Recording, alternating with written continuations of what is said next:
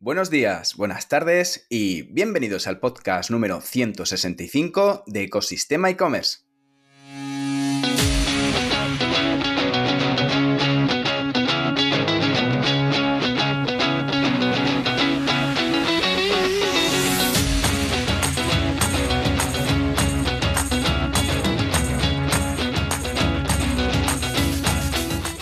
El podcast donde encontrarás todo lo relacionado con el mundo e-commerce, herramientas, trucos, noticias, emprendimiento y muchísimo más como hoy para crear tu tienda online o hacer crecer la que ya tienes. Hoy continuamos con esta sección mensual en el podcast porque seguimos con los Casual Fridays, esta vez en la edición número 2. Al micrófono, Javier López, consultor de e-commerce y fundador de ecosistemaecommerce.com. Y conmigo a mi lado, Luis Miguel del Cerro, socio de 1 más 1 Comunicación, que lleva, entre otras publicaciones, MTV Pro y Mayot. Buenos días, Luis, ¿cómo estás?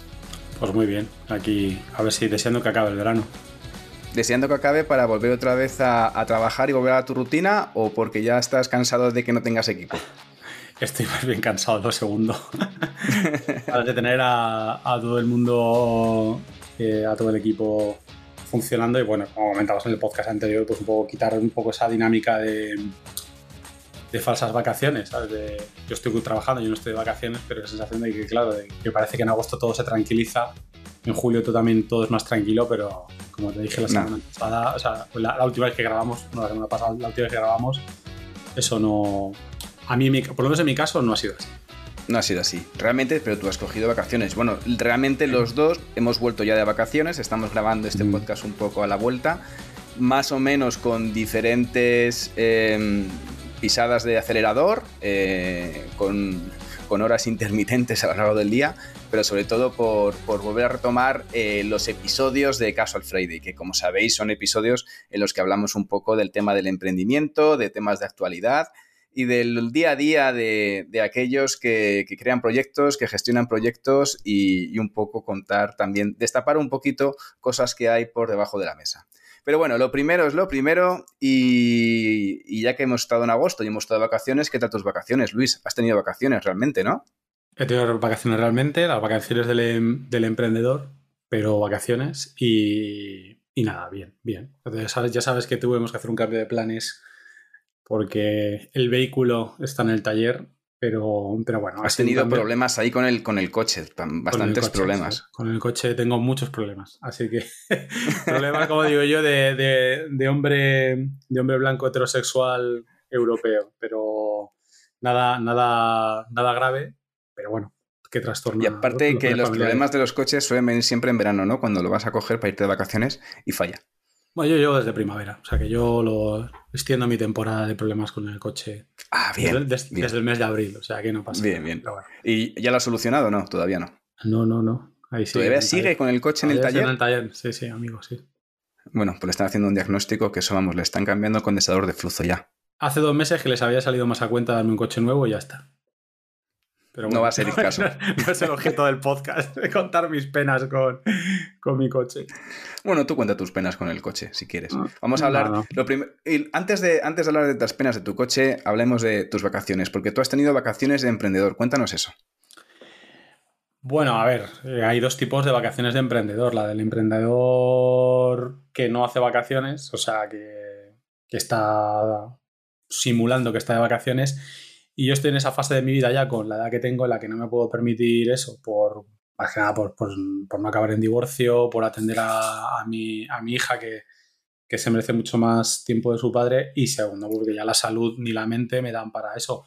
Pero las vacaciones del emprendedor yo llamo pues ese tipo de vacaciones en las que efectivamente tú vas a la playa, vas a la piscina, vas tal, pero las notificaciones en el móvil suenan, de repente de vez en cuando recibes una llamada de alguien que necesita tu ayuda, sea cliente o no, y de vez en cuando, pues, mm, pues por la mañana a primera hora, pues es muy difícil no echarle un vistazo al email por subir algún fuego. Si no hay ningún fuego, pues ya está. Hay algunos emails que incluso directamente te los saltas, ¿no? Los, los emails de operativa del día a día de, una empresa. Scroll, scroll, scroll, scroll, scroll, directamente. Claro, no, eso, ya no, eso tienes que estar ahí, porque si no, son vacaciones.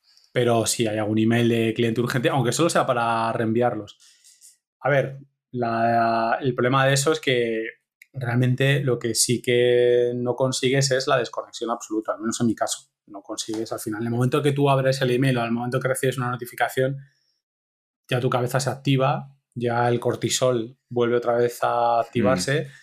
y es muy difícil. Y si encima hay un marrón, pues entonces ya estás de los nervios, que por fortuna este año no ha sido el caso. Pero no ha habido, esta vez no ha habido pues yo te tengo que decir, yo te tengo que decir que mm, yo no, yo no he tenido muchas vacaciones porque al final em, em, la verdad que, quería, llevaba bastante ritmo, como sabes, desde el principio, desde, desde noviembre sin, parar, con muchas veces, muchos meses sin horario, ya a partir de junio me puse el horario. Y realmente eh, he tenido una semana en la que sí he conseguido desconectar, porque aparte lo decidimos así, más que nada yo tengo dos niños, como sabes, y, nos fuimos a la playa una semana y realmente ahí he desconectado porque apenas he abierto el correo em, y ya luego, bueno, eh, la siguiente semana pues me he pillado algunos días, algunos días sueltos por el tema de quedarme con los niños o poder hacer cosas o, hacer algo aquí por, por Madrid, pero realmente esa semana sí la he desconectado. Eso sí, se me ha quedado corta, ya se me ha olvidado. Yo al final lo de tener dos, tres semanas este año era inviable, porque al final con todos los proyectos que hay a la vuelta de septiembre no tenía tiempo material, pero sí necesitaba esa semana de desconexión total, que, la verdad que, yo pensaba que le iba a tener y, la he tenido realmente. He estado viendo el periódico, viendo tranquilamente las redes sociales, eh, algún momento en leer un libro en lo que me dejaba los niños, he estado con los niños eh, jugando en la playa, o sea, una, una sensación de vacaciones real, eso sí, cortitas porque han sido solamente una semana, unos días, realmente.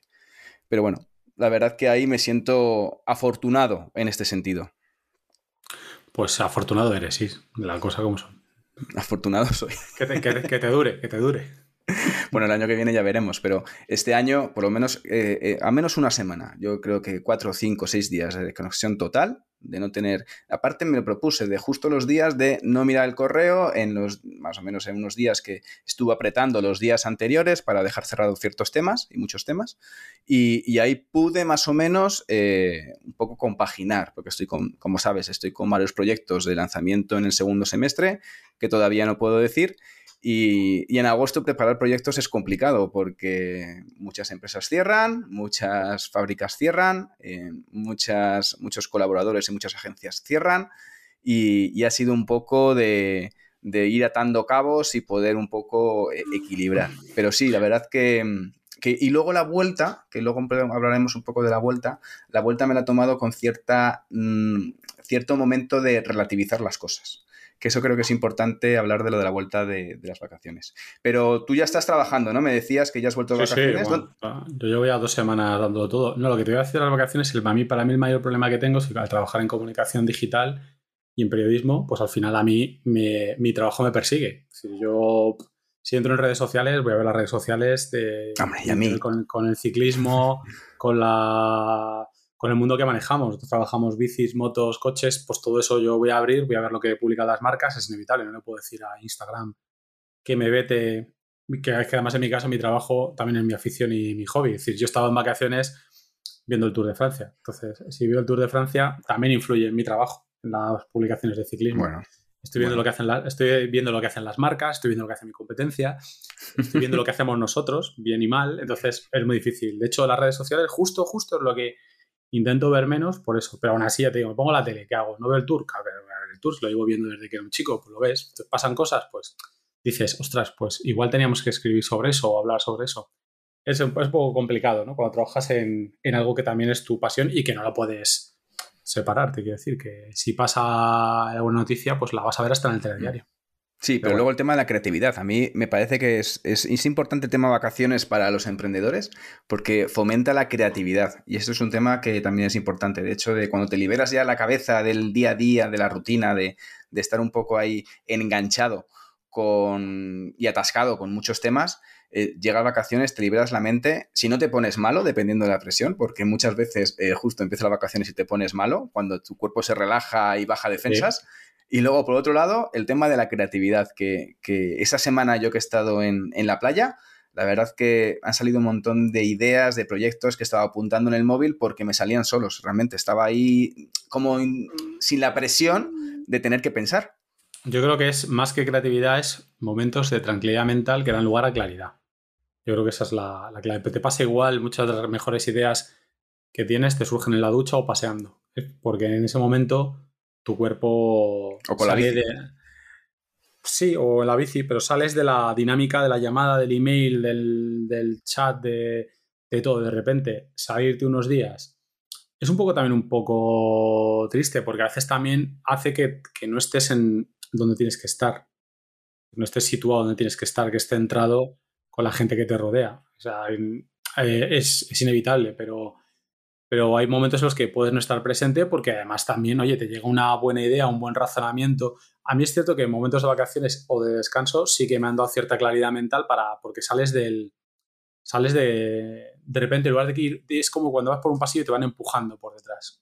Es una hmm. situación súper desagradable porque lo que haces es como defenderte para que dejen de empujarte y, y es asqueroso. Y cuando llegan las vacaciones vas por el pasillo andando tú y nadie te empuja. Entonces sigues por el mismo pasillo eh, pero no, pero sin empujones. Entonces, yo creo que es en esos momentos los que te das cuenta de que este problema no era tan problema, de que este, mm, esta situación es más fácil de solucionar de lo que pensabas, o algo que pensabas que estaba funcionando muy bien, pues te das cuenta de que no funciona tan bien. Yo creo que es esos momentos. Pero también tiene ese punto peligroso, que de repente no estás presente donde tienes que estar. Sí, pero hablamos de que al final eh, muchas veces es el tema de salud mental y hablamos de que este episodio, este, esta sección del podcast, hablábamos antes en el primer episodio que es un podcast de salud mental. Y... Igual, alguien que se dedica a la salud mental le, parece una falta de respeto. bueno, tampoco creo que nos escuche, pero bueno, no pasa nada. Ah, pero, no, no, pero sí, no, pero sí un poco sí, porque realmente cada día soy más consciente de que en el mundo del emprendimiento eh, una salud mental no sé si proactiva o soft o como la quieras llamar, sí que es necesario. Es decir, las problemáticas, que, las problemáticas que, que tú tienes eh, no, quiere decir que, no quiere decir que sea ningún problema, sino simplemente la expresión, el compartir este tipo de cosas, como el, el, que muy poca gente que emprende pueda tener una desconexión absoluta y total de, de su trabajo. Luego hay que manejar también otras emociones como la euforia. Yo creo que todos hemos pasado por una fase de tienes un, proyecto que funciona muy bien o has conseguido un cliente y tienes un momento de euforia que pareces un cocainómano y de vez en cuando pues también tienes que ser consciente de que, de que eso dura lo que dura y, bueno, y situarte. Pero sí, sí, yo vamos, yo eso creo que se habla poco, se empieza a hablar bastante más, pero se habla mm. poco. A veces también se habla un poco en plan, ¿cómo decirlo? En plan onanista, en plan de lo que a nosotros nos interesa, lo que nosotros decimos y a veces, eh, bueno, hay que, hay que verlo también un poco en la situación de los de fuera. Yo siempre me he dado cuenta de que el mayor problema ha sido siempre de la gente de alrededor. Que como la forma en la que yo he planteado algunas cosas de mi trabajo ha influido en mi familia o en, o en mis amigos. Entonces también tienes que recoger ese... Hombre, pero eso, eso, es muy importante. Eso es muy importante, Luis, al final. El tema de, de, que al final la involucración que tienes de tu proyecto, de tu emprendimiento, de tu trabajo, por supuesto que afecta a tu alrededor y te afecta a ti. Y, realmente también afecta a la vuelta de vacaciones. Es decir, vuelta a vacaciones o las pseudo vacaciones que puedas tener como emprendedor. Es decir, al final la vuelta a la rutina, sobre todo es, lo que te pueden servir las vacaciones es, oye, qué aprendizajes y qué mm, sabia nueva y de qué forma vas a relativizar los problemas que te vengan a partir de ahora. Es un poco. A mí, en mi caso concreto, a mí me da un poco igual sinceramente. Yo cuando llego al final hay un dicho que había que poner en latín en cualquier empresa, es que lo urgente no deja hacer lo importante.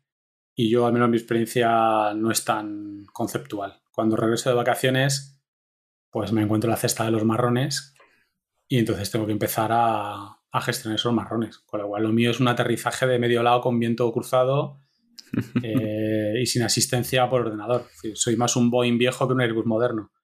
Entonces, bueno, en ese sentido no lo noto, no lo noto, no lo noto tanto. En todo, lo que sí con el tiempo he gestionado es la frustración de decir, ahora vuelvo con mis ideas y las voy a aplicar todas en fila india y cuando llegas pues te das cuenta de que no, que esas ideas las tendrás que ir aplicando en, el, a lo largo del año con un poco de suerte.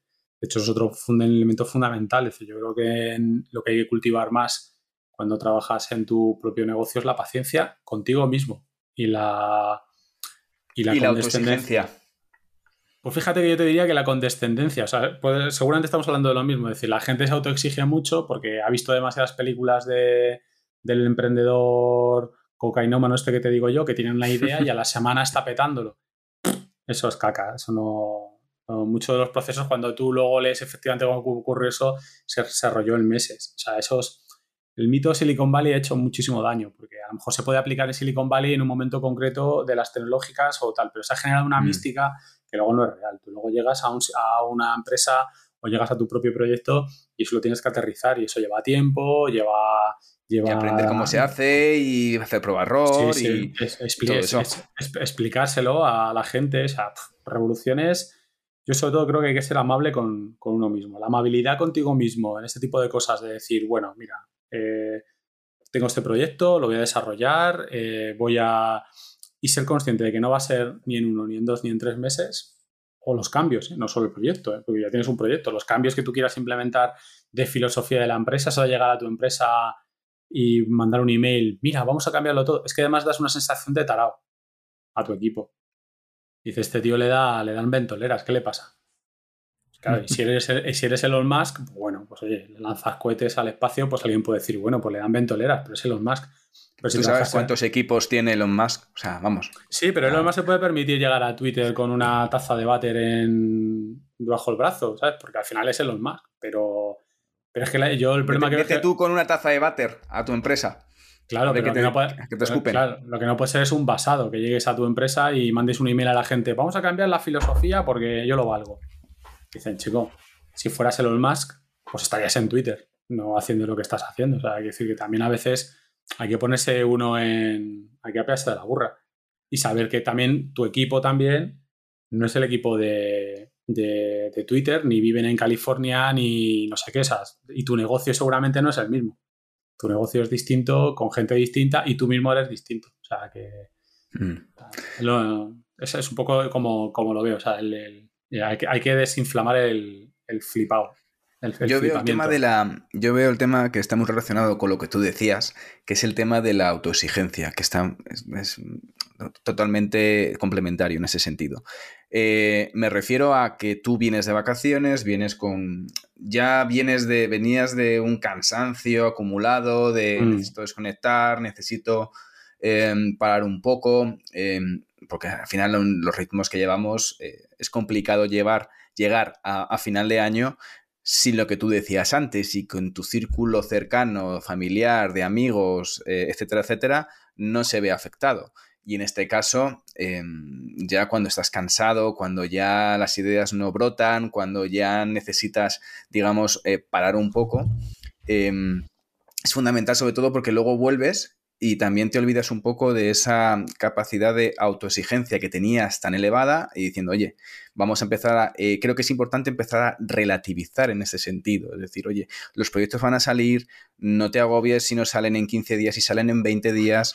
Em, al final estamos poniéndonos unas fechas súper cortoplacistas, pensando que los proyectos salen en dos semanas, tres semanas, cuatro semanas, y los problemas, las, los imprevistos y los fallos, obstáculos que te encuentras a lo largo del camino te están haciendo daño constantemente y te hacen frustrarte y, muchas veces de los proyectos que tenías en la cabeza para desarrollar se caen por el mero hecho no de que funcionen o no funcionen, sino por el mero cansancio del emprendedor, en este caso, que no relativiza bien, que no eh, que se autoexige demasiado, que piensa que esto se hace en una semana cuando realmente se necesitan dos, tres, cuatro y además otros mm, ocho semanas más para desarrollarlo, optimizarlo, em, gestionarlo de otra forma. Con lo cual, al final, sobre todo lo que debes de aprender con el tema de vacaciones, aparte de, independientemente de cubrir tus marrones y cubrir tus exigencias en el día a día, es, oye, vamos a tratar de, y es lo que yo he intentado aprender, ¿no? He intentado sacar de, de bueno de estos, aparte del descanso,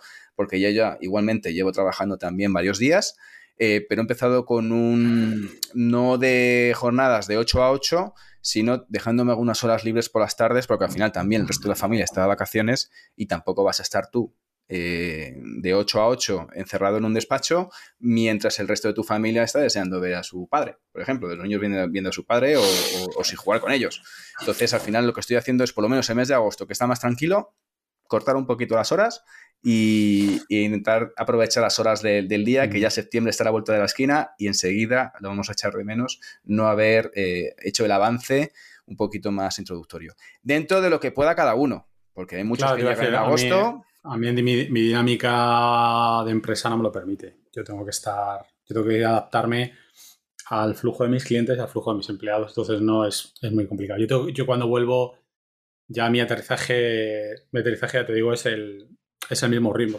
puedo tener suerte y llegar una semana en la que efectivamente hay mucho cliente fuera, pero bueno, es que es lo que te digo. Muchas veces cuando el cliente está fuera, mm. aquí lo que hay que hacer para el cliente sigue, sigue aquí. Entonces, bueno, depende un poco la suerte que tengas, ese momento como, como llegue o, cuánta gente hay, hay también operativa en la empresa. Yo, por ejemplo, la semana pasada llegué y me encontré con, me encontré, no, ya lo sabía, pero bueno, que tenía tres personas con las que yo trabajo muy cercanas en el día a día que estaban fuera en sus absolutamente merecidas vacaciones. Entonces yo creo, bueno, depende un poco efectivamente cada uno cómo se lo plantee. Yo creo que es cierto que dependiendo de, porque yo creo que también no es una cuestión de horarios, tú puedes trabajar 8 o 10 horas, pero a lo mejor lo que sí que tienes es que ser consciente de que tienes que, tienes que tener un pequeño periodo de adaptación, sobre todo para que no te salga el, cortisol por las orejas. O sea, eh, yo si alguno tiene mucho estrés que, y no lo ha hecho alguna vez, que investigue sobre el cortisol y cómo funciona.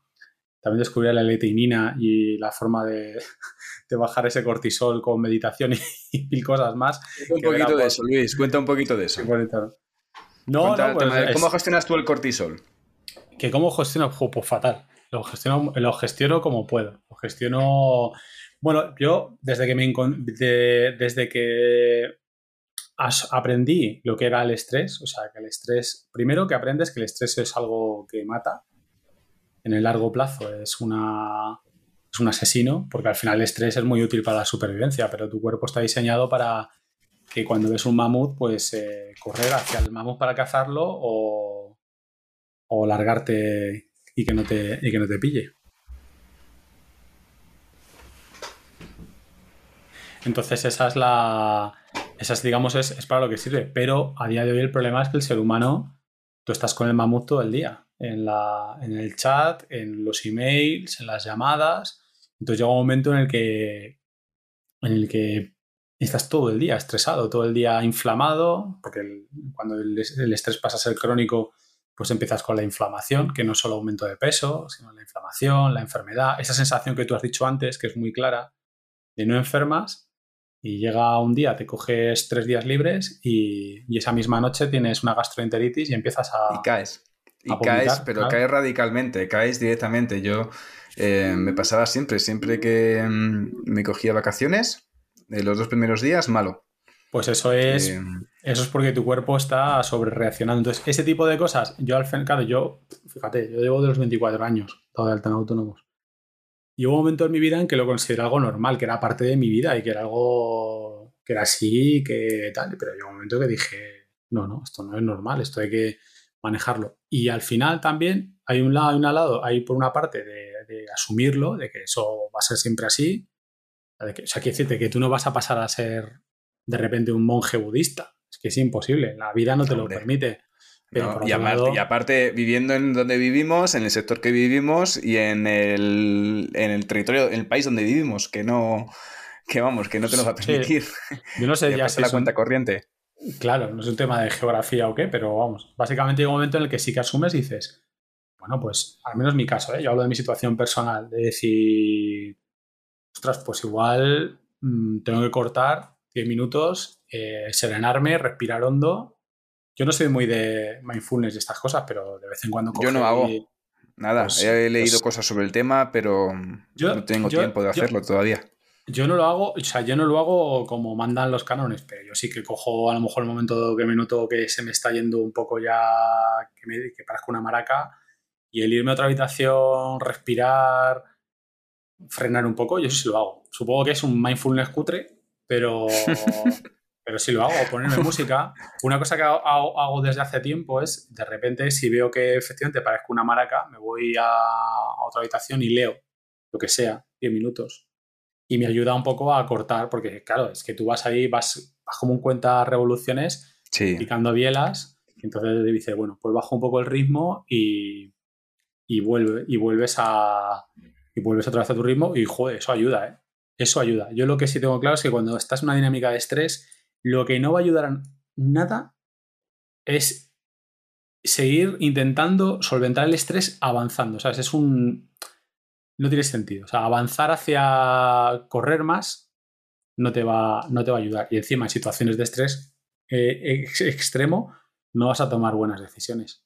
Nunca. No, no, generalmente no. Yo, de hecho, llevaba atascado con un tema, eh, cosa de desde hace un mes, antes de vacaciones, eh, de los proyectos que estoy desarrollando y que estoy intentando sacar para que al principio me he puesto, venga, pues lo saco en principio de septiembre, ya va a ser principios de octubre, porque no me da, no me da tiempo realmente. Así que em, lo que estoy viendo es que em, llevo, y sigo todavía atascado con, con el tema este, ¿vale? Es un tema fácil, pero es un tema que todavía no consigo dar con la tecla de quererlo como quiero. Tenía dos objetivos, el grande y el pequeño. El grande lo tengo eh, bastante encaminado y el segundo objetivo, que era más pequeño, pues ese que me está atascando. ¿Por qué? Pues no lo sé, no sé por qué no, encuentro la, tecla, no encuentro exactamente hacerlo como quiero, no, no lo engancho. Así que al final lo que estoy haciendo es un poco ir, vamos a hacer, eh, si no estar buscando un 10, sino buscar un 8 o un 9 que al final es un poco lo que, lo que voy a tratar de, sacar. Y con el resto de proyectos es que al final yo soy muy autoexigente y me gusta hacer las cosas eh, lo más perfectas posible Em, intentar de, para poder seguir sacando cosas, es, oye, tratar de hacer el, buscar el 10, pero si un día tienes un 9, que tampoco pasa nada, que tampoco nos agobiemos con este sentido. Porque al final sigue siendo un resultado excelente. Y ahí también eh, me gustaría comentarte el tema de si la vuelta de vacaciones, el tema del no, eh, lo empiezas a aplicar. Es decir, porque al final tú vuelves y es como un montón de cosas, un montón de mm. proyectos, un montón de, de retomar otra vez, como tú decías, el avión de al lado y contraviento, eh, si el tema del no lo empiezas a volver a, aplicar. Joder, pues el no, el no es muy complicado, sobre todo en, la, en, una, en mediana, una pequeña empresa. Es muy complicado, sobre todo también, entre otras cosas, tú tienes servicios de, como es nuestro caso de agencia, y servicios publicitarios. Y cada vez la parte de publicidad en el soporte se basa menos en, o sea, hay una parte importante que es el display, que es lo que es el propio anuncio, pero también hay otra parte de, que si branded, que si proyectos conjuntos, etcétera, etcétera. Dicho esto, ¿qué ocurre con el, con el no? Todos hemos visto hilos en Twitter, todos hemos visto comentarios en LinkedIn de Dino. y, el, y, el, no te puede, a veces es mejor y tal. La teoría la conozco. Lo he practicado. ¿La práctica? Lo he practicado, yo lo he hecho. Yo he dicho a clientes, no, yo tengo el concepto de cliente tóxico. Eh, tengo muy claro que hay clientes que pueden llegar a ser eh, tremendamente tóxicos y te destrozan la parte económica, te destrozan los nervios y te revientan un equipo. Lo tengo absolutamente claro, a veces por tu culpa, porque te metes en un lío con un cliente que si no es capaz ni de darte, imagínate, voy a poner un ejemplo, un cliente que no te da ni siquiera un briefing. Y luego el proyecto se envenena porque tú ya has planteado el, el fee, has planteado el proyecto y de repente empieza a meter cosas, lo que en un primero era A, ahora es A más 1, pues A al cuadrado, pero además le suma Caótico, tóxico, en ese sentido, ¿no? Le suma B y, le, y le, lo divide entre C. De repente mm, estás metido ahí y, claro, no sabes muy bien cómo salir, porque la respuesta fácil que, que te da alguien que de fuera, pues, pues nada, te sientas con él, le dices que no, tal, bueno, pues depende, porque si tú ya tienes, por ejemplo, has aplicado unos recursos a ese proyecto, incluso has contratado a alguien o has hecho lo que sea, o has desarrollado una política de incentivos alrededor de ese proyecto, de repente decir que no no implica solo decirle al cliente que no, sino que tienes que revisar tus presupuestos, incluso tienes que revisar tu parte de personal. Es decir, que lo, de, lo de los consejos fáciles, hablamos también un poco ¿no? de la salud mental del emprendedor. Las recetas de galletas no existen. No se, aplican a no existen. no, no, no, no, no existen. eso, di, que no, di que no. Bueno, di que no. Igual tengo que, decir que no. Claro, tengo que decir que no, pero dentro de seis meses. Aparte de que luego, pues tú tampoco quieres a lo mejor, porque muchas veces son malos entendidos y no quieres reventar tu relación con una persona o con un, o con un cliente, intentar reconducirlo. Pero el no, efectivamente, tiene que ser algo que siempre esté en tu mente. Eso del cliente siempre tiene la razón o, o eso de hay que facturar, hay que facturar, hay que facturar, hay que facturar. Eso es una falacia. Pero tan falacia es eso como el pensar que tienes la capacidad absoluta para decirle que no a un cliente. También hay una parte de superstición, por lo menos en, muchas, en muchas empresas, y es que, ¿cómo le dices que no a un cliente? Es que no forma parte de la cultura. Es como cuando nuestros abuelos se caía una perrica y había por ahí unos centimillos por el suelo, cinco pesetas por el suelo, y tú los dejabas y decía tu abuela, no, no, cógelos, cógelos, que nunca se sabe cuándo. Yo eso lo he escuchado en, mi propia empresa, decir, o este cliente nos está hundiendo. Ya, pero es que nunca se sabe cuándo. Es que estamos facturando tanto. Ya, pero si no, yo, vamos, no sé, tengo que hacer un poco la cuenta bien hecha, pero yo creo que esto no compensa ya, pero es que a un cliente que no. ¿Cuál es el ROI de ese cliente respecto al tiempo? Es decir, hay emprendedores, por ejemplo, que han tenido mucho éxito y ahora, por ejemplo, están quitándose trabajo pero un poco buscar los proyectos que mayor rentabilidad le dan, porque ya tienen una bolsa, ya tienen en plan, no tienen la necesidad de estar facturando, es decir, que ya han pasado, ya han sobrepasado el break-even con... Sí, pero aún, pero, pero aún así, aún así, hay veces que solo se tiene en cuenta la variable económica y tú tienes también que tener en cuenta la variable, digamos, de sostenibilidad, riesgo, no lo sé, seguro que hay una palabra técnica para, esto. Yo he vivido eh, una situación de tener pocos clientes con un buen margen y también he vivido la situación, sobre todo cuando era más joven, de la típica pyme de muchos poquitos hacen un muchito.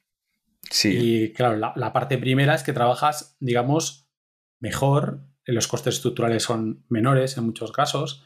A priori, mola. Pero también es verdad que si tienes, que tienes el riesgo de que si tú tienes cuatro o cinco clientes importantes y por una situación económica X o por una situación trivial Y o porque tú eres un capullo y estás haciendo mal tu trabajo, pierdes dos de esos clientes, de repente tu empresa ha pasado de ser una empresa muy chupilerendi a, a ser un cadáver. O sea, ese es, el, ese es el problema. Y es verdad que las empresas, las típicas pymes que trabajan con otras pymes, el pyme a pyme, a veces funciona bien por eso, porque se te cae uno, se te caen dos, pero como trabajas con pequeños fees, con pequeños proyectos, es verdad que andas con esa expresión tan, tan española y tan tal, que es como andar como puta por rastrojo, pero hay gente que es más sostenible así, de todas por, porque en el largo plazo tú vas tirando ahí. Yo me acuerdo mucho de eso de los, de los diarios locales, de los medios locales, de todos estos medios que andan por ahí, que van cogiendo pequeños anunciantes y van ahí. Anda que no han sobrevivido medios con los anuncios por palabras. En ese caso era el mayor. Sí, los, anuncios, de citas y de contactos, que eran plan de no, es que eso. O, un dineral. O como, me pasaba a mí, yo arranqué con una agencia que hacíamos eh, diseño y desarrollo web y nuestros primeros clientes eran pues pymes del correo de Lenares. Entonces, pues había cosas que te encantaban, que era el trato personal, el, que era, al final era gente con la que has acabado teniendo ya relación en el futuro también es verdad, hay que decirlo, que la exigencia que tenías no era muy elevada, con lo cual también te permitió, a mí por lo menos con 20 años, me permitió aprender cosas que de otra manera pues no hubiera aprendido o que me hubiera llevado un mm. valor enorme aprendiéndolas. Cosas de ese, cosas de ese, de ese estilo, pero claro, también, es, también no es menos cierto que llega un momento, sobre todo cuando ves lo que es el otro tipo de cliente y sobre todo cuando quieres crecer, que también te frenan, porque no puedes desarrollar determinados tipos de proyectos porque nunca vas a No, no, tienes estructura. Porque tienes estructura. Ya, acabas perdiendo muchísima energía negociando presupuestos de 100 euros. Bueno, bueno, bueno, eso, eso aprendí, eso me, quemaba muchísimo en, algunas compañías cuando tienes que negociar esto yo. Pero tú sabes la de horas que supone, el precio hora que supone esta persona, la mía, respecto a la negociación que estamos haciendo que luego al final, que, son peanuts, que al final estamos negociando por peanuts, en plan de céntrate en una negociación fuerte, busca tal, estructura bien, tenemos más o menos unas tarifas y con eso muévete. Eso estar ajustando siempre, no, es que te ha cobrado 100 euros de más.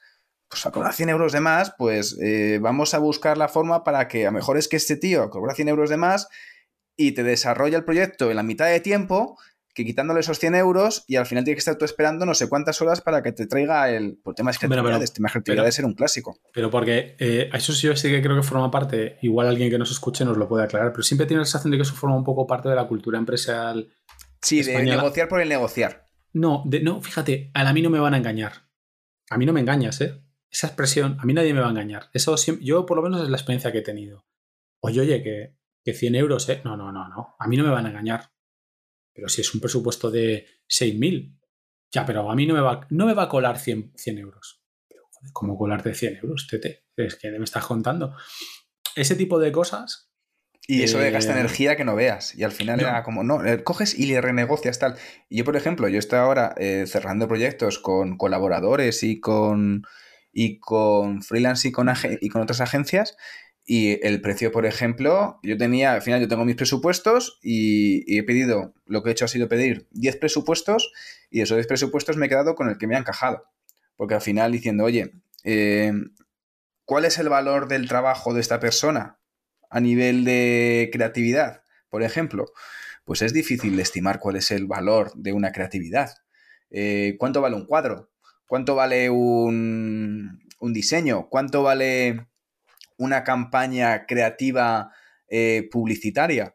Eh, ¿Cuánto vale la optimización de esa campaña publicitaria? Es decir, pues oye, al final esto es muy sencillo. En función de lo que me des, te doy los recursos ad hoc eh, explicados. Es como cuando trabajabas, por ejemplo, en algunas agencias super premium y el que te hacía las campañas era pues el junior más junior que había del equipo.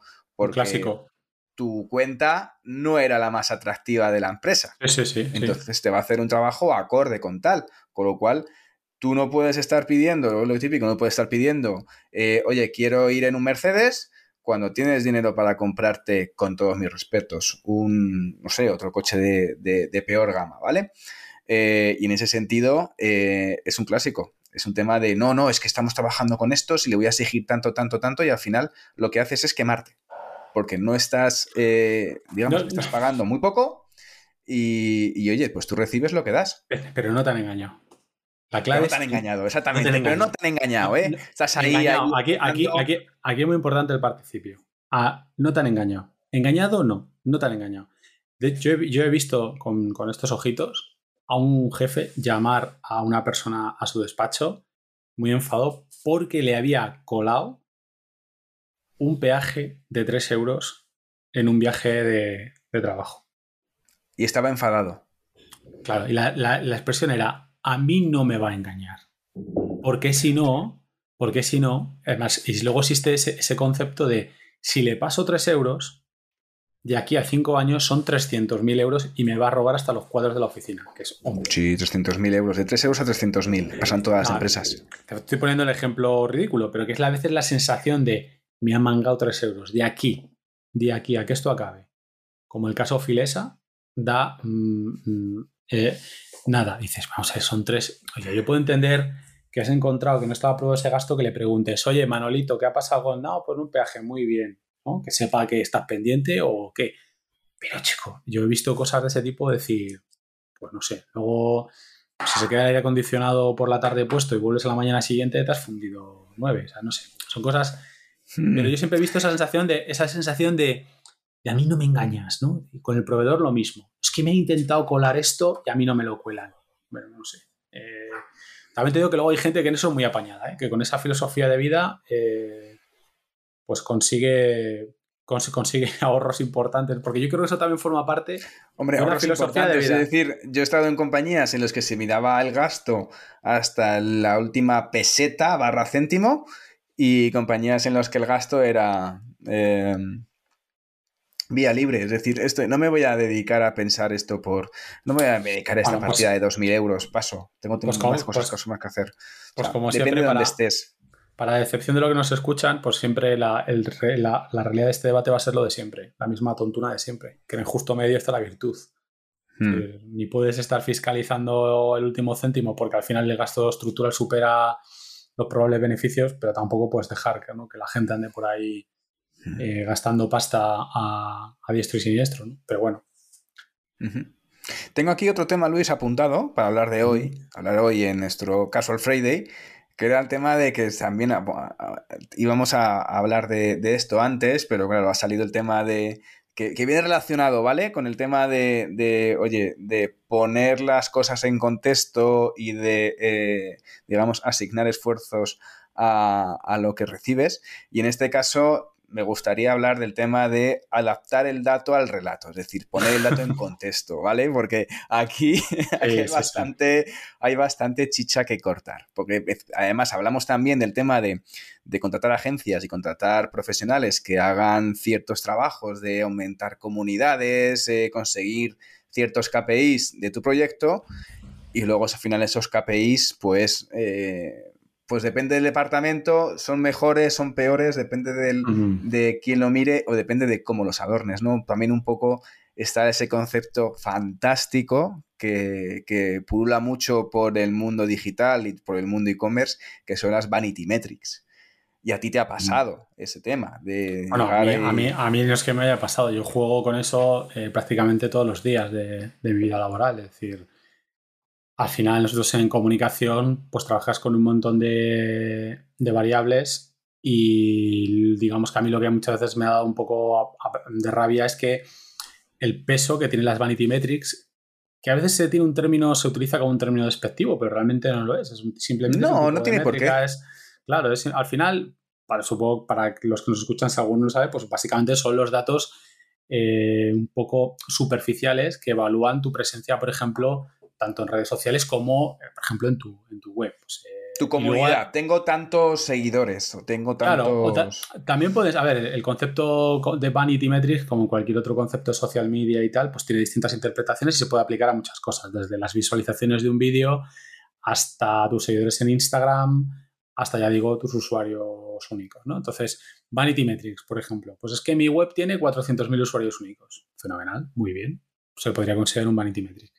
No, es que mis reels, eh, cada reel que publico tengo 40.000 eh, reproducciones, ¿vale? Fenomenal. Y tengo una cuenta de TikTok con un millón de suscriptores. Fenomenal, maravilloso. Ahora bien, si tu KPI, o sea, si tu resultado, es decir, si tú eres una persona que lo que vives es de esas, o sea, lo que a ti te importa son esas cifras, pues ese es tu Vanity Metrics y tu... Y tu, y tu Metrics. Y tu, y tu Phenomenal Metrics, lo que tú quieras. Pero si, por ejemplo, como es tu caso, tú imagínate, tú tienes un e-commerce, tú luego entiendes muy bien esto. Tú tienes un e-commerce que tiene 300.000 usuarios únicos. Pero ¿Cuánto vendes? Pero vendes cuatro chuminadas, pues, pues enhorabuena a los premiados. Más vale que ganes algo con AdSense, porque lo que es vendiendo bufandas lo llevas crudo. Entonces, y pasa un poco también a veces con, también un poco con el influence marketing. ¿no? Es que tengo un reel que tiene 50.000 reproducciones, ya, pero ha habido captación del producto, la gente... Ha convertido, ha conseguido leads cualificados, has conseguido suscriptores. Te has conseguido, yo me acuerdo que una marca un día nos mandó un... Nos mandó como ejemplo ¿no? de lo que habían conseguido, que su producto salía al lado de, de una conocida influencer española. Claro, yo veía un poco la composición y me daba la sensación de que la gente estaba más pendiente de la influencer que de la marca. De hecho, me empecé a mirar comentarios y nadie hacía comentarios sobre que ese producto estaba ahí. Era un product placement, ni siquiera era un concurso, hmm. oye, consigue esto. O sea, porque a veces también las marcas se meten en auténticos líos que no pueden medir o que no tienen resultado, pero nadie se estaba fijando en el producto, estaba fijando en otras, en otras cosas. Entonces, eso pasa mucho. Lo que, y es una variable con la que, con la que tienes que, que trabajar también. La parte, digamos, positiva de los Vanity Metrics es, o donde tú tienes que hacer caso, los Vanity Metrics, por ejemplo, cuando trabajas con algunas marcas, pues también las tienes que tener en cuenta en la medida en la que tú dices, mira, tú no puedes ser una marca importante en el mercado y tener en tu cuenta de Instagram 200 seguidores. No, pero es que yo vendo mucho de otra manera, ya, ya, pero hay que tener, como todo en la vida, hay que tener una, unos mínimos. O sea, si tú quieres si quieres tener una presencia y, poder tanto a tus seguidores como. Y no hablamos, ojo, no hablamos de comprar seguidores aquí. Este no, no, no, no, es el canal. Aquí nunca vamos a decir compre seguidores. Que hay empresas que lo hacen y hay empresas que. Yo no voy a entrar en el método. Yo voy a decir lo que hay. Si luego uno quiere comprar seguidores, que los compre. Pero luego se tiene, te tienes que atener a los riesgos.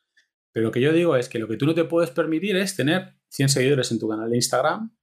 O, por ejemplo, como le ha pasado a algunas marcas con las que yo he trabajado, que tenían vídeos en YouTube con 75 visualizaciones. Pues no, tendrás que hacer una campaña de Google Ads, ya de paso utilizas ese vídeo para intentar convertir hacia tu web o lo que quieras, pero ese vídeo tiene que tener más visualizaciones porque entonces, digamos que en lugar de sumar las redes, te están restando. Porque alguien que entre puede decir, vaya hombre, pero si esta gente lleva un año en Instagram y fíjate, pues restado. Tienes que intentar tener una, una masa crítica mínima para, digamos, para justificar tu, tu relevancia. yo siempre lo digo, se lo digo a clientes, ¿eh? si vais a estar mal en una red social, no estéis. Es decir, estar por estar no tiene sentido. Si estás y eres una marca potente o que pretende ser potente, tienes que tener unos mínimos. Si no, es mejor centrarte en una y, conseguir esas vanity metrics en esa y además las buenas metrics, las conversiones también en esa. Mm. Pero el estar por estar y luego tienes una cuenta con 200 seguidores aquí, otra con 30.000, porque puede haber usuarios que solo estén en TikTok y resulta que tu presencia en TikTok es lamentable, pues pueden pensar que tu marca es lamentable. O sea, ese tipo de cosas hay que tenerlas en cuenta. A mí lo que me molesta, evidentemente, como pues, tanto mi faceta como medio, como mi faceta como agencia, es cuando hay gente que, que pasa lo contrario, que te coge y te dice, hay que publicar, hay que publicar más reels porque engordan la cifra. Sí, y hay que estar más tiempo en Instagram porque el algoritmo te favorece, si estás visualizando en Instagram, te favorece, favorece tus, tus vídeos y tus contenidos. Sí, pero, sí, pero al final, esa sensación de hay que hacer esto para engordar la cifra, creo que es ahí donde la cosa, la cosa se pone un poco fea. Y luego, en cuanto a lo del dato y el relato, siempre se ha dicho que el dato mata relato. Pero mira, una persona que lo dice mucho y que, que yo se lo escucho bastante, creo recordar que era Javier Recuenco, que, tiene está en el podcast de Heavy Mental y también es muy activo en Twitter y creo que alguna vez ha comentado esto, ¿no? Como cada vez el relato a veces se, impone más al dato. Y esto sin entrar en cuestiones eh, filosóficas, sí que he visto mucho, mucha selección del dato para justificar determinadas decisiones. Si tú tienes la ensalada de todos los datos, tienes un dashboard con un montón de datos y de repente te das cuenta de que la persona que está gestionando ese dashboard empieza a seleccionar lo que le interesa para construir una narrativa. Hombre. Y mucha gente alrededor se la compra porque está basada en datos. En esto, la política senta un precedente muy interesante siempre.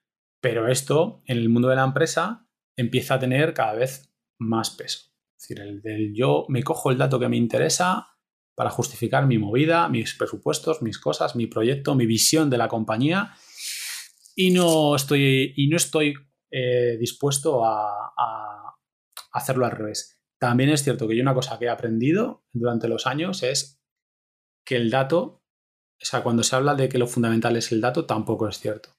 Porque además hay, un problema fundamental que es la disparidad de los tipos de datos ¿Cómo se obtienen esos datos? ¿Qué conclusiones dan esos datos? Ah, y la, por supuesto, sí, siempre hemos hablado, por ejemplo, del famoso Analytics. Cuando tú tenías eh, Analytics, que al final Analytics era, eh, bueno, es el principal catalizador de datos de sitios web y de e-commerce en el mundo, puedes tener otro tipo de medidores, tipo Adobe, bueno, diferentes opciones, y, resulta que Analytics luego no te mide bien.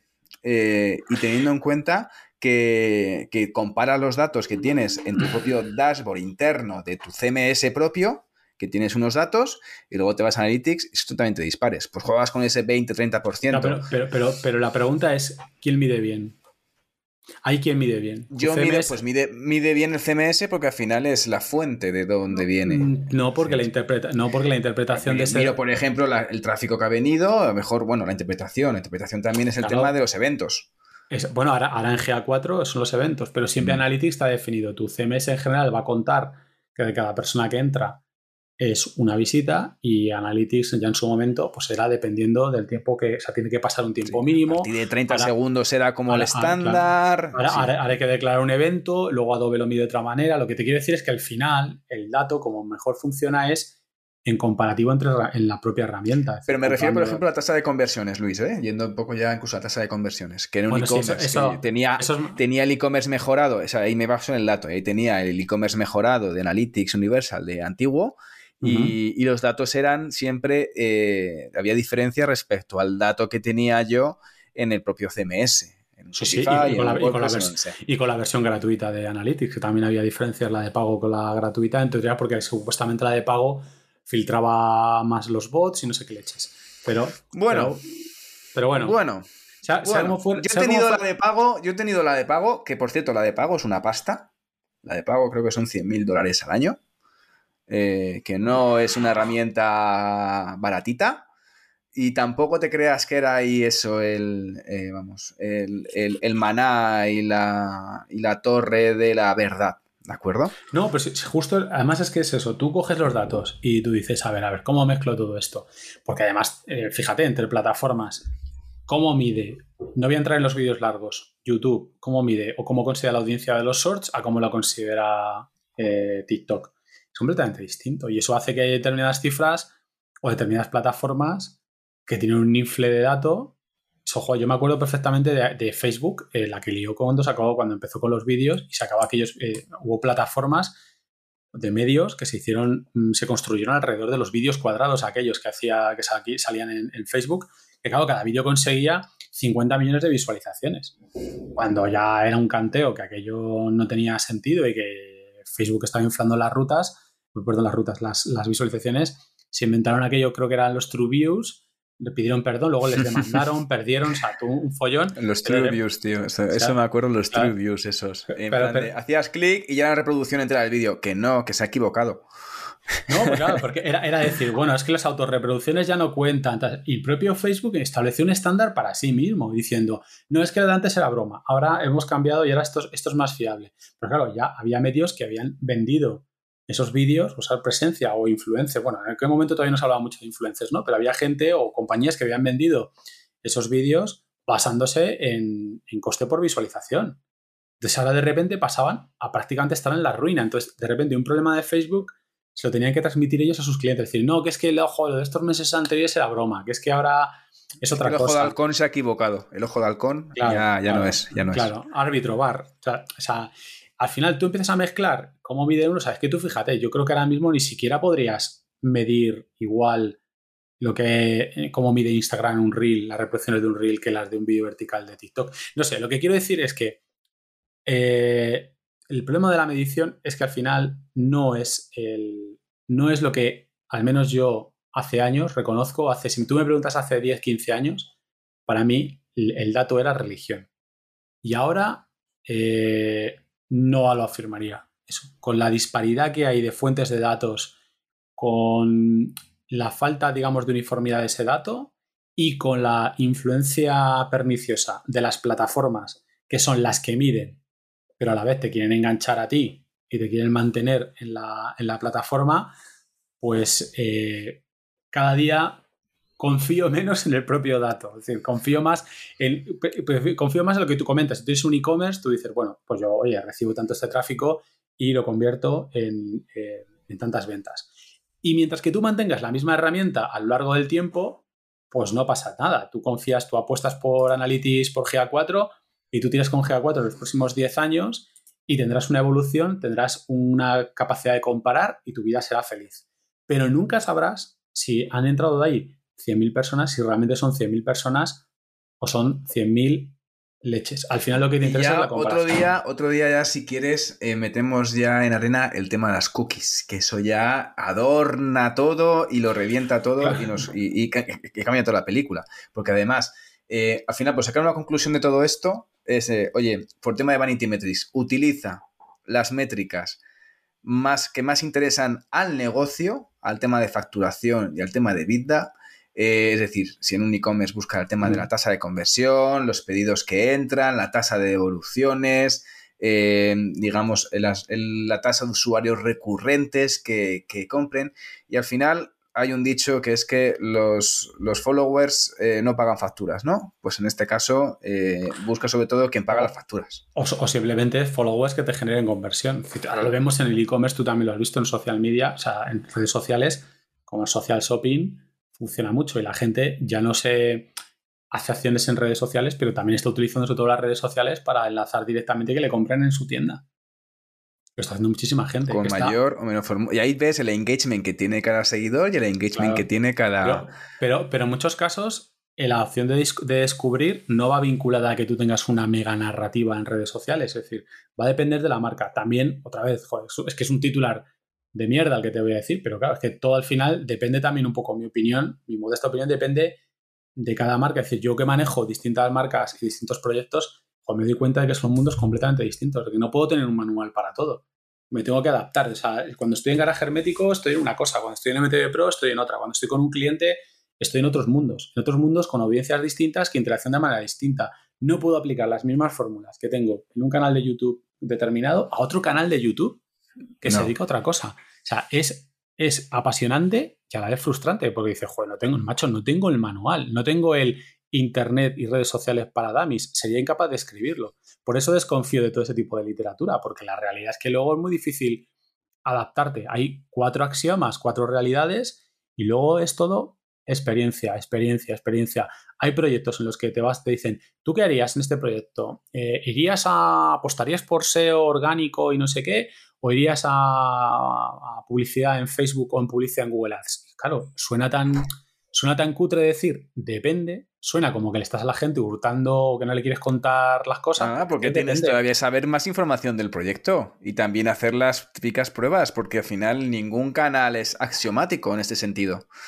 Y lo que te funciona la competencia en Facebook, a ti te funciona en TikTok, me lo invento, o no te funciona en Facebook, o te funciona directamente Shopping, y que ahora está haciendo cambios ahí para, para, para que pongan más, más, pastita en el agujero de Google.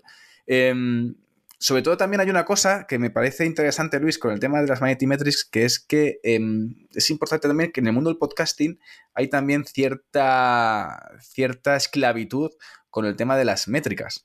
Eh, mm. De hecho, ha, ha sacado ahora eh, iVox, em, que tú y yo hablábamos de hacer podcast en iVox o en, o en eh, Spotify.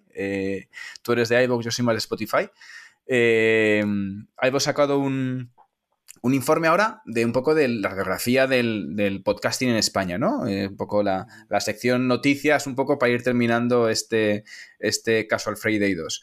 Y, en el, y, la cifra es brutal, porque de hecho en 2010 había 300 podcasts y en 2023 eh, se ha llegado a 500.000. Bueno, de, hecho, de, de, de, de, todos a mí la noticia, a ver, también lo podrían haber comparado con 1965. Claro, que ahí no había podcast, ahí había radio. Ah, bueno, claro. hay una cosa interesante, mira, lo comparan, lo comparan con el año este año. ¿eh? Lo que va de año, este año se han, se han publicado más de 62.000 nuevos podcasts. Uh -huh. Y en, en, el 2022, en 2022, fueron creados 81.000. Con lo cual es, oye, el tema del podcasting sigue increchento, sigue increchento. De hecho, dicen datos del perfil, datos de cuántos monetizan. Eh... El, el, perfil, a mí el perfil de todo lo que comentas, el tema del dato, ese sí que es un vanity metrics, de cuántos podcasts se crean, porque estamos como con los canales de YouTube. Cualquier... Y luego están las escuchas, las escuchas claro. de esos podcasts. Oye, ¿quién las... escucha ese podcast? ¿Cuál es Exacto. el engagement que tienes con tu público? Es decir... No, y, la, y, la, y, la, permanencia, porque para mí uno de los grandes problemas de los podcasts es que la gente se abre el canal de podcasting, sube dos episodios eso, me, eso, me, eso, lo vi yo. Eso lo vi. Claro.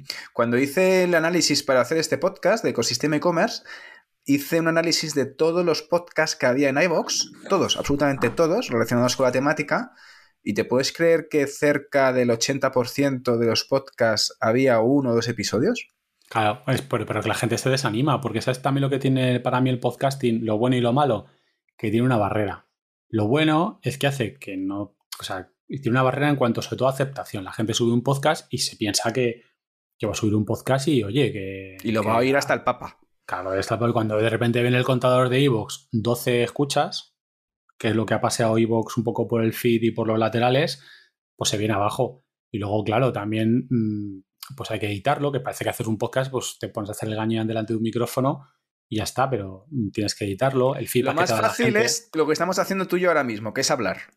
Luego la bueno, parte de edición claro. y distribución es un dolor de cabeza de narices. Claro, ya, ya, o sea, tiene esa parte, pues el tío, tiene la parte esa de Barreto, también tiene la parte positiva de que el que, el que digamos pasa la prueba se queda, porque luego vuelvo, me voy al otro lado, pues luego si le coges rollo a, al podcast, le ves la parte buena y confías y apuestas por él, pues tiras para adelante. También hay mucho proyecto, también eh, hay mucha inflamación de podcast de marca que se genera el podcast para acciones concretas, se suben cinco episodios, se pone mm. el embed en la web y luego se, se, borra. A mí, fíjate, lo que sí que me ha. O sea, dicho esto, el podcast crece. Y crece porque la gente está descubriendo eh, la parte conversacional, la parte mm, de lo que mm. tú y yo estamos haciendo y otros muchos podcasts, aparte de la, fase, de la parte eh, informacional. Y luego a mí lo que me parece muy interesante es que está claro que el podcasting a día de hoy eh, es un side project para muchísima gente. Muchísima gente sí. que lo está viendo como válvula de escape o como herramienta de conversión o como unificar o unir proyectos. Ahora es mucho podcast colaborativo en el que a lo mejor hay cinco o seis personas de distintas empresas hablando de lo mismo, compartiendo una afición y tal. Y yo creo que se enriquece mucho. Yo ahora mismo creo que el podcasting, y no es porque estemos hablando en un podcast, eh, es de las es de las mejores cosas que le está pasando al mundo de Internet. O sea, creo que venimos de una época en la que las redes sociales eh, empiezan a ser un poco cringe y, el podcasting nos devuelve a... Fíjate, me voy a poner un poco nostálgico, nos, devuelve un poco a la época del, blogging, de los blogs. Más profundo, más conversacional, más, más, de, otro, más de otro perfil. Menos IA. Menos, menos IA, más distribución. Para mí, una, de las claves, una de las claves, a mí una de las cosas que más me apasiona del podcasting, por lo que me recuerda un poco a la época de los blogs, es tú haces tu podcast, cojas el feed, lo tengas en ebooks o lo tengas en ebooks donde te lo tengas, lo compartes y de repente tu podcast llega un momento en que ya se descontrola, de que ya no tiene, ya tiene vida propia. Y aunque tú tengas en el caso de ebooks la audiencia IAB que tienen ellos, pues sabes que hay plataformas que te están escuchando, pero que seguramente ni se está midiendo. Pero a mí eso me pone, a mí eso me da igual. O sea, te, digamos que te desacopla de la obsesión por el, por el dato. Y sobre todo, ya te digo, de repente tienes un contenido distribuido, macho, que yo solo echaba muchísimo de menos. Eso para Automático, de hecho. Automático. Claro, la magia, de la magia del podcasting para mí es el contenido distribuido. Hemos vuelto al puñetero feed, que fue lo que marcó la gente. Dice, no, sí, de los entre, entre el podcast y el audio. Pues el audio tú cogías, ponías un reproductor de MP3 y te lo cargaba. La fundamental del podcast y el invento fue el feed. El distribuirlo y tal. Yo creo que esa, macho, para mí es la magia ahora mismo. Y aparte de la cantidad de formatos nuevos que está saliendo, como el micropodcast, el vídeo, podcast, mm. live podcasting, de directamente grabar el podcast. un día lo grabaremos en público, un día lo grabaremos en público eh, para que se una la gente. De momento estamos haciendo ahí como, como estamos en modo prueba-error con Casual Friday, lo haremos, lo haremos tranquilamente. Bueno, Luis, eh, no mucho más que, bueno, tenemos muchos más temas, pero al final eh, nuestro tiempo y el tiempo de la audiencia pues es un poco finito. Así que vamos a empezar a ir cortando ya con esto. No sé si quieres dar algún titular de todo lo que hemos hablado. No, no, no, no. Yo creo que los titulares es que en cuanto a lo que se siente o se deja de sentir bueno, sí, sí, sí. Eh, en cuanto ¿Sí a. no? Sí, sí, sí, sí. No, en cuanto al emprendimiento es ya te digo, esto es un poco eso, salud mental, pero bueno, que, es muy difícil de explicar determinadas sensaciones y si el compartirlas tanto tú como yo, pues a alguien le ayudan, tampoco querremos ser marroneros ni transmitir malas, no. malas vibras, como dicen, como dicen por ahí, pero mala vibra, ¿no? Pero, pero bueno, que si le ayuda a alguien espero que, que sea en positivo. Y en cuanto a los datos, pues, pues pues eso, que el, dato ya no es lo que era. el dato ya no es lo que era. Y, que el podcast, y, que el podcast para mí a nivel informacional, compartir experiencias y tal, es lo, es, lo que mejor le ha pasado a, mm. Internet en los últimos 10 años. Pues mira, yo voy a ir del último al final. A nivel del tema de podcasting, el podcasting es una carrera ah, de fondo. Eh, no te lo tomes como, como un proyecto cortoplacista porque te vas a dar un golpe de realidad y esto es muy orgánico y muy de ir creciendo y muy de ir descubriendo. Ya he visto la cantidad de podcasts nuevos que hay creados. De hecho, está empezando otra vez a crear, a, tener cierta, cierta tendencia el true crime, ¿no? los podcasts de delitos y los podcasts de, crónica roja y que había en los, en los periódicos antiguamente ya en los 70, como el antiguo caso, el caso, ¿te acuerdas del caso? Eso ya era un clásico. Y por un lado, por el tema de las Vanity Metrics, busca el dato del que te da de comer, es decir, y vete a por ello y a través de ahí intenta sonar los datos que alimentan ese dato que te importa. Eh, si necesitas aumentar eh, conversiones, vete a ver qué necesitas para aumentar la tasa de conversión, es decir, vete al quid, no te vayas a voy a crear Instagram y voy a crear un montón de redes sociales para crear muchos seguidores y que me compren, no, vete del dato afuera. No te vayas de afuera adentro. Y por la parte del emprendimiento, yo os puedo decir que, oye, eh, la autoexigencia es importante, pero con salud mental y mirando sobre todo relativizando eh, las cosas y poniéndote fechas que sean factibles, porque el motor peta, enseguida te vas a olvidar de las vacaciones que has utilizado no te ha servido para nada. Y, y necesitas coger impulso porque la cuesta del final de año es larga y al 7%, como dicen los ciclistas. Y, una, es un buen y es un puerto de categoría 1. Así que ya espero que, bueno, que, os haya gustado esta segunda edición de Casual Friday, porque ya vamos a seguir teniendo una, edición mensual. de esta categoría, de esta sección que hemos creado Luis y yo dentro del canal de si Dios quiere. Si Dios quiere. Si Dios quiere, si Dios quiere y el tiempo nos lo permite y, la conversión nos ayuda. que, así que ya sabéis que si os ha gustado, si os ha dado valor, si, si queréis compartirlo con alguien más, pues mucho mejor porque esto llega a, más gente y si queréis hacer un comentario o dar ideas para próximos episodios, nosotros encantados de, de recopilarlos. Así que muchísimas gracias de nuevo y nos escuchamos el próximo lunes con un nuevo episodio de Ecosistema e-commerce. A disfrutar de la vida y que muy buen día. Adiós. Adiós.